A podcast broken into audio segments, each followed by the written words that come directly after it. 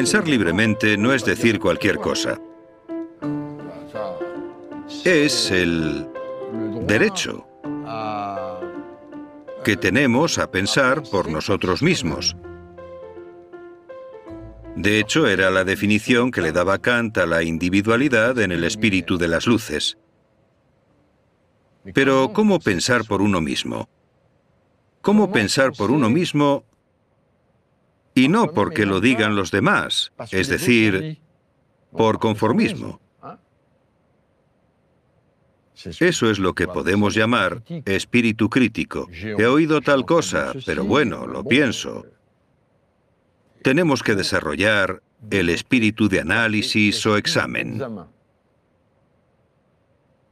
Pienso que el espíritu crítico es esencial. Primero para el individuo, para cada una de las personas, para garantizar que pueda tener ideas, ideas propias, simplemente porque eso es lo que define la libertad de pensamiento. Si valoramos la libertad individual, debemos desarrollar el espíritu crítico. Como sabéis, hay un problema que está muy de actualidad, que es el de las fake news. Esas noticias falsas que difunden cosas que son lo opuesto a la verdad. Y esto está vinculado con la escuela. La escuela debe obligatoriamente, hoy en día, incluir una formación sobre cómo utilizar las redes sociales, enseñando a los niños, a los jóvenes, que está muy bien visitar páginas web, etc. Sí, pero no de cualquier manera. Y eso es el espíritu crítico. ¿Qué significa concretamente? Pues que leo algo en una página web, o en Facebook, o en Pinterest, o en Instagram, o en YouTube. Está muy bien, vale, veo cosas. Leo cosas, perfecto.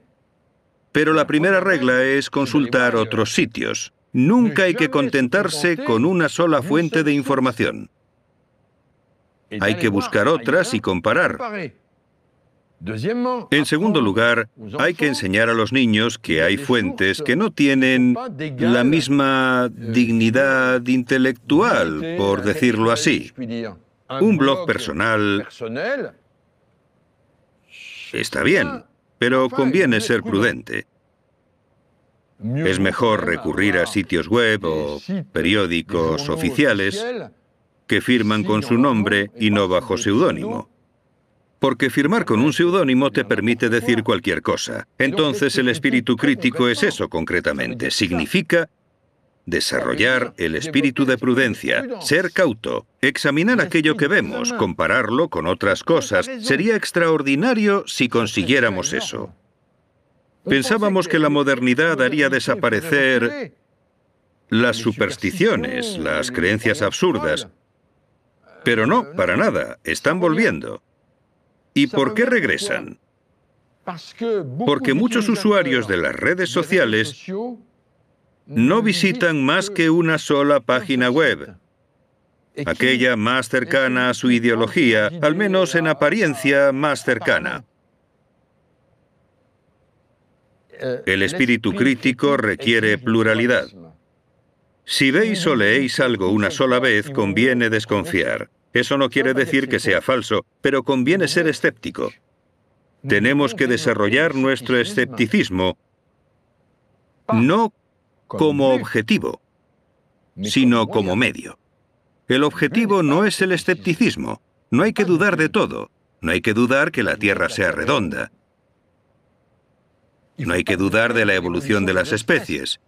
En cualquier caso, imperativamente, más que nunca, necesitamos desarrollar ese espíritu crítico. Y en esto la escuela es esencial. Hay toda una pedagogía que nos permite luchar en ese sentido y es esencial. Si no, los niños no van a tener el refugio correcto. Van a leer algo, se lo van a creer y ya está. Hay que decirles, no, no te lo tienes que creer. El método correcto es ir más allá, es cruzar información, contrastarla en otros sitios, preguntarte, ¿es esto cierto? Esa tiene que ser la primera reacción. ¿Lo que estoy leyendo es cierto? ¿Podemos confirmarlo? ¿Lo confirman fuentes fidedignas? Es una tarea enorme la que hay que hacer y es una tarea para el bien público.